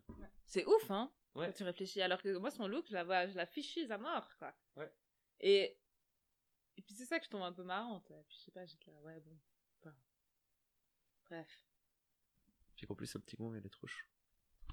Elle trop Ses looks, alors oui, c'était un peu intense, là, j'avoue. Je comprends ce que veut dire Sébastien quand vous dira ce qu'il a pensé de son look de Réunion. Moi, je trouvais ça génial. C'est tellement too much. Et c'est tellement les trucs qu'elle portait depuis le début, un peu, un peu euh, boudoir, comme ça, très lingerie, très sexy. En fait, elle a un style hyper sexy qui n'a jamais Oui. été reconnu. Ouais. Exactement. On ne lui laisse pas autant. euh, Curtis Pritchard, euh, il se sexualise, euh, il est sexualisé à mort, et moi je le sexualise aussi. Autant, euh, ben, euh, Something Wrong, elle- sa, sa sexualité lui est refusée. C'est fou, hein C'est fou. Et puis, ben, du coup, euh, les runways, déjà du top 3. Moi, j'ai trouvé très très beau. Euh, je trouve que Baga Tips, euh, effectivement, c'est mieux que d'habitude, mais il faut pas déconner. euh, Merci Cheryl. Voilà. Puis il faut pas déconner, genre Drag Race Thailand, Drag Race euh, US, elle euh, sortait avec un look comme ça. Ouais. Mais c'était mieux que d'habitude, donc félicitations. Très jolie jambe. Mais le machin, il faisait un peu old school, euh, un peu vieille robe achetée, euh, je sais pas, enfin bref. Et puis, euh, alors, Divina de Campo, c'était très bien. Par contre, son maquillage était hyper bizarre. Je pense que c'est parce qu'elle a essayé de mélanger des couleurs qui ne se mélangent pas. Je soupçonne que ce soit ça. En tout cas, ça, je, je me demande si c'était pas l'effet un peu argenté, je- parce que il y, avait un effet de réflexion sur ses yeux qui était très perturbant. Alors, il faudrait qu'on re-regarde avec détail, mais moi, je pense qu'elle a essayé de mélanger du... il y a- sur un côté de ses yeux, sur le côté droite, enfin, à l'intérieur, coin interne, du rouge. Puis après, il y avait du, du gris et du bleu, en fait. Et puis, c'est le- c'est l'endroit où le bleu touche le rouge que ça a foiré, que ça devenait un truc un peu smudgy, dégueu, parce que tu, dois, tu peux pas, tu dois utiliser des couleurs de transition. Et puis le gris fait un highlight sans le vouloir, je pense aussi. Oui, bon, après, ça, c'est son look habituel. Puis ça, je pense que c'était pas forcément une mauvaise idée de le mettre là. Donc, je pense que le gris, honnêtement, c'est ce qui est. là, c'est où? Euh, le mettre sur l'extérieur. Ah. Donc je pense que ce qui l'a sauvé, c'est justement, mais je pense qu'elle c'est qu'elle a essayé de mélanger du, c'est du coup donner cette couleur brune, grise, dégueulasse. Et puis, euh, bah, par contre, sa robe était magnifique. Je l'ai pas aimé. T'as pas aimé? Non. Alors moi, j'ai vu le côté cool de cette robe. Ah oui, je l'ai trouvé bien. Après, euh, c'est une question de texture et comment elle, comment elle rentrait dedans. Il y avait pas. Enfin, c'était plus la robe qui la portait que l'inverse. Ah, clairement, on avait Ouais. l'impression qu'elle flottait un peu dedans. Ouais. Effectivement, très structurée cette robe très épaisse. Ouais. Et puis euh, de Vivienne, j'ai adoré. Euh, je, te, je te suis. Moi, j'ai donné euh, 3,5 à DDC, euh, 4,5 à de Viviane parce que je pense que la robe était quand même pas si incroyable que ça au final, très honnêtement. Euh, Enfin, de près, elle avait pas l'air. De loin, ça donne un effet absolument fantastique. De près, ouais. Ça fait un peu Nude Illusion. Et je suis pas très fan. légère, Et ouais. je suis jamais fan des Nude Illusion en tissu, au fait. D'après, voilà, ça, me- ça me regarde. Et puis, j'ai donné 4 à Baga parce que j'ai trouvé son. Ça faisait le job. Ça fait le job, ouais. Ouais. Ouais. Et euh, du coup, euh, alors, les autres. Mhm. Tu as mis des notes, toi, ou pas? Non, j'ai mis des adjectifs. Ah oui, vas-y. Alors, attends, je reprends mes adjectifs au sentier. Et mon carnet? Gothic candle, gothic candle, gothic Je candle. trouve que ça dure. Moi, je trouve que ça, ça s'habille trop bien, parce que j'adore. Non, mais elle, a- elle a un look de taré, hein. Tu vois, son Instagram est Et incroyable. ouf, C'est hein. vraiment une look queen, mais vraiment bonne. J'ai mis éthéré de ouf, malade. Waouh. Moi, je lui ai mis 3,5. Pour euh, Cat, j'ai mis euh, childish un peu. J'aime bien. Un peu J'ai beaucoup aimé, je trouvais que ça faisait un ensemble cohérent, ça donnait quelque chose de, de fun, puis ça faisait aussi un peu ressortir sa personnalité, et puis en plus, elle, je trouve, je trouve qu'elle elle a été tellement cool. Enfin, dans, la- dans le petit moment réunion, elle est tellement Gen Z, mais tellement, tellement Gen Z, elle était genre là, eh. J'adore. Moi, j'ai mis euh, 3,5 aussi. Euh, Va- Vinegar Stroke, j'ai marqué bleu. non, c'est moins pire que d'habitude. Moi, je l'aime trop, cette femme. Donc, du coup, euh, voilà. C'était Ah, mais- juste un peu bizarre, mais c'était pas. Je sais pas, elle a ce côté. Ouais, le côté cool, quoi. Mais elle, elle, elle est incroyable, mais 2 sur 5. c'est c'est pas bien, mais c'est Son maquillage, comme tu l'as fait remarquer, c'est bien. son, son, son make-up était vraiment bien, mais elle, euh, elle, elle, enfin, elle, elle, me- elle me fait trop rire. Puis en plus, elle adora, elle l'édite où elle se casse limite la gueule, quoi. Enfin, je veux dire, elle, elle, je l'adore parce qu'en même temps, tu vois, genre, elle est tellement likable que, tu vois, genre, tu ris jamais. T'as toujours l'impression que c'est le bonne guerre quand tu ris Mhm. d'elle parce que t'as l'impression qu'elle rira avec toi. Ouais. Ce qui est peut-être pas nécessairement le cas, mais en tout cas, tu te sens confortable. euh, Enfin, moi, je l'adore. Oui, c'est comme il disait, les trois finalistes, elle disait c'était le pire look de tout le truc, mais au moins, elle on it, tu vois. Ouais, ouais, ouais. Et puis, euh, Something Wrong, j'ai mis que c'était hyper opulent. Il y a un mot en français pour dire ça? Est-ce que c'est opulent aussi? C'est opulent. Ouais, on va dire que c'est opulent. On va dire que ça existe. Et euh, un peu campy comme ça, j'ai adoré. J'ai trouvé hyper cool. T'avais l'impression que t'étais dans un boudoir comme ça. Avec des chiens poilus autour d'elle. J'ai trouvé ça Des shih tzus. Des shih mignon. Se poser sur le canapé comme ça. Bah, personne me voit, il faut que j'arrête de faire ça, mais. Donc je, je me posais comme sur une méridienne, un peu. Non, mais j'ai adoré. J'aime vraiment beaucoup ce film. J'ai mis 3,5, j'ai trouvé qu'il y avait un peu too much, mais je comprends totalement ce que tu veux dire, parce que tu vois, genre, il faudrait vraiment qu'elle soit dans une pièce où c'est à peu près autant too much. Ouais. Il y aurait du vélo rouge et du léopard. Et... Ah ouais, mais t'as genre tout, quoi. Ça, il y, aurait- il y aurait vraiment, puis je pense, un chandelier, tu sais, avec Ouais. du cristal. Il faudrait Et, l'envoyer. et, et, et genre des bougies, mais tu sais, des fausses bougies en plastique. Il faudrait l'envoyer à Drag Style. là. Ouais, ça, ce serait assez cool. 3,5. Euh, Crystal, j'ai marqué edgy, mais j'ai aussi marqué facile. Cheux, efficace, 3,5. Euh, BH, Blue India, j'ai trouvé magnifique. C'est vraiment son côté cosplay qui ressort. J'ai trouvé, super. Mais plus que cosplay, euh, là il y avait vraiment un peu tout parce que c'était cosplay, mais c'était classe. Il y avait son maquillage vraiment typique, euh, une symétrie absolument incroyable dans son look d'ailleurs. Euh, parce qu'elle, elle- je, je sais pas comment elle, elle a vraiment mis en avant une symétrie totale avec déjà son, son maquillage qui est tellement visible sur les deux yeux, qui rend les deux yeux tellement grands, plus la hairline qui était coupée au milieu. Enfin, 4. Moi, j'ai mis magnifique. Ah ouais. Et puis Cheryl Cole, euh, Cheryl Hall, j'ai marqué que c'était un reveal, que c'était nul, que c'était fun, que c'était Cheryl. Euh, très Cheryl, je lui ai mis 4 sur 5 parce que j'adore et que je suis un public extrêmement facile avec elle parce que justement, genre, aucune ironie, elle y va à fond. Elle avait envie de faire son reveal, elle a fait son reveal. Parce que franchement, moi personnellement, si je faisais une saison de Drag Race et que je faisais pas un reveal, même si c'était de la merde, je serais déçu de moi-même. Mais on est d'accord. Il y, a eu, y y a eu combien de reveals dans cette putain de. Tous les low queens là, les meufs qui se disent Ah, je suis trop une low queen et tout super, ils sont où vos reveals en fait? Ton reveal, vous n'êtes pas une low queen si jamais. Je dis ça, je dis rien. Voilà. Et euh, bah, du coup, on arrive au dernier moment. Le lip sync, euh, j'étais très content de la chanson, j'en ai pas retiré grand chose. Les lip sync de finale en général, enfin les lip sync de finale à l'intérieur de l'épisode et pas les lives, euh, je les trouve rarement bien. Euh, preuve étant Trinity versus euh, Money Exchange, qui était un, probablement des lip sync les plus chiants là, de All Stars 4. Euh, donc, moi, je... ou pire, Kennedy Davenport versus Trixie Mattel. Où t'avais genre Kennedy qui était en train de. de, de- T'avais l'impression que c'était une comète qui bougeait dans tous les sens. Puis t'avais Trixie au milieu qui était, un, qui, était un petit peu, je pense, en mode terrifié absolu. Donc, euh, pas incroyable, mais. euh, Enfin, il s'extasie un petit peu de. Enfin, quand c'est l'édite qui te dit qu'il y a des choses qui sont bien, tu vois, genre parce que le moment où t'as Vivienne qui se lance sur les genoux et puis qui glisse un moment, dans la version, amé- dans la, dans la version américaine ou dans un autre épisode qui sera un vraiment meilleur lip sync, t'aurais eu un retour sur le visage de Michel qui a une, une- un visage totalement stoïque pour te, donner, pour te dire que c'est pas bien. Et là, tandis quand tu fais un truc genre waouh, et puis quand tu fais une petite musique, puis t'es genre ah, c'est censé être bien. Oui, euh, l'édit sonore, euh, si jamais soyez attentifs. Des fois, essayez de fermer les yeux, de re- regarder des scènes, vous avez perçu des trucs, c'est assez intéressant. Ça- La, la- la lecture qu'on a de ces épisodes est incroyable. Mais, euh, et puis, du coup, de Vivienne. C'était tellement, tellement prévisible. C'était bien, je suis contente qu'elle ait gagné parce que c'était effectivement la meilleure sur pas mal d'aspects. En tout cas, c'était pas forcément la meilleure, mais ils l'ont édité comme la meilleure pendant tout, tout le, pendant toute la saison. Après, il faut laisser à Stédit, c'est qu'effectivement, elle fait office de winner qui est correct et qui, qui est bien, de, totalement légitime euh, et qui a été justement humanisé par. euh, son léger échec et sa dépendance à la kétamine. Voilà. Mais je- J'arrive très bien si tu es avec des gens qui ont des dépendances à la kétamine. Mais euh, C'est pour ça que je me suis renseignée qu'est-ce que ça faisait de prendre trop de kétamine? J'ai demandé à des gens. Et euh, j'ai vraiment demandé à des gens. hein. Je, je vous jure, je ne consomme pas ce- cette drogue. Et en fait, tu développes une telle résistance qu'au bout d'un moment, c'est comme de fumer. Ça te fait en gros le même effet que de fumer des joints. Puis t'en prends de Ah. plus en plus. ok. Mais effectivement, c'est un peu moins bon pour ton corps que. Enfin, c'est pas que la marijuana c'est bon pour ton corps, mais. Enfin, voilà, c'est quand même. un- Qu'est-ce qui est bon pour ton corps? Qu'est-ce qui est bon pour ton corps de toute façon Mais en fait, en vrai, les gens euh, qui prennent trop de kétamine, euh, ils arrivent très bien à. enfin, c'est fonctionnel, je veux dire. Enfin, c'est possible d'être fonctionnel.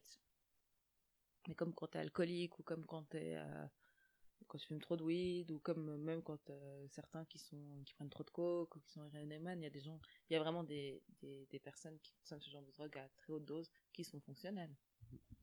Ouais. Fonctionnelles voulant dire étant capable de bosser. Merci de notre société de valoriser euh, la productivité avant tout. Euh, Mais ouais, non, je suis, je suis content. Et puis, ben, je suis assez convaincu qu'effectivement, elle avait le meilleur look. Et que c'était très bien qu'elle aille ce look-là à la finale parce que j'ai trouvé qu'elle avait. C'était, elle était magnifique, mais elle avait un petit peu ce côté, un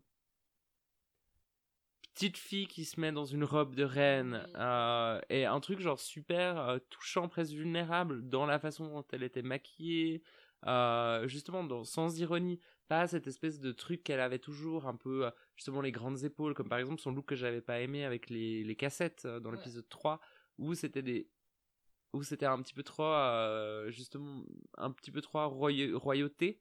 Et je la préfère euh, plus dans dans ce rôle un petit peu plus ben genre surtout qu'elle est pas mince.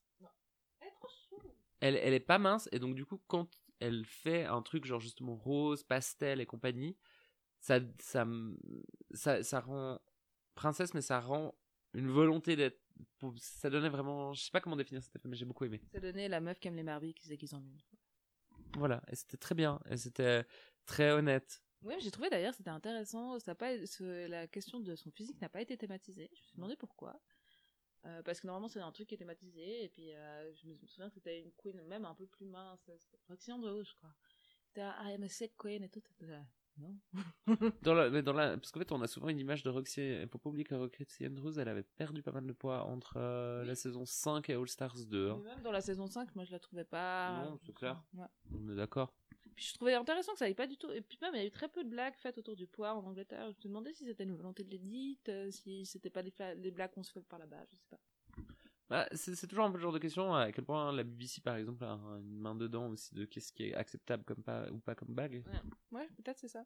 Parce qu'il y avait peu de blagues d'eg à part ça. Il y avait peu de blagues. euh, euh, comment dire Il y avait peu de blagues sur la personnalité profonde ou sur le physique. Ou... Enfin, ça tapait pas trop bas, quoi. Non, ça allait. Ce que j'ai trouvé très agréable, Ouais. par ailleurs. Vraiment, c'est très agréable. Euh, et donc, du coup, Long Live the Queen. Et puis, et puis, on vous retrouve euh, la semaine prochaine, quand on peut, euh, Pour- un épisode euh, wrap-up où on discutera un peu de différents petits trucs euh, pour finir sur cette saison. Et après, on vous annoncera notre nouveau projet top secret pour la prochaine saison de Combat de Rennes. Combat de reine Combat de Rennes, ding, ding, ding.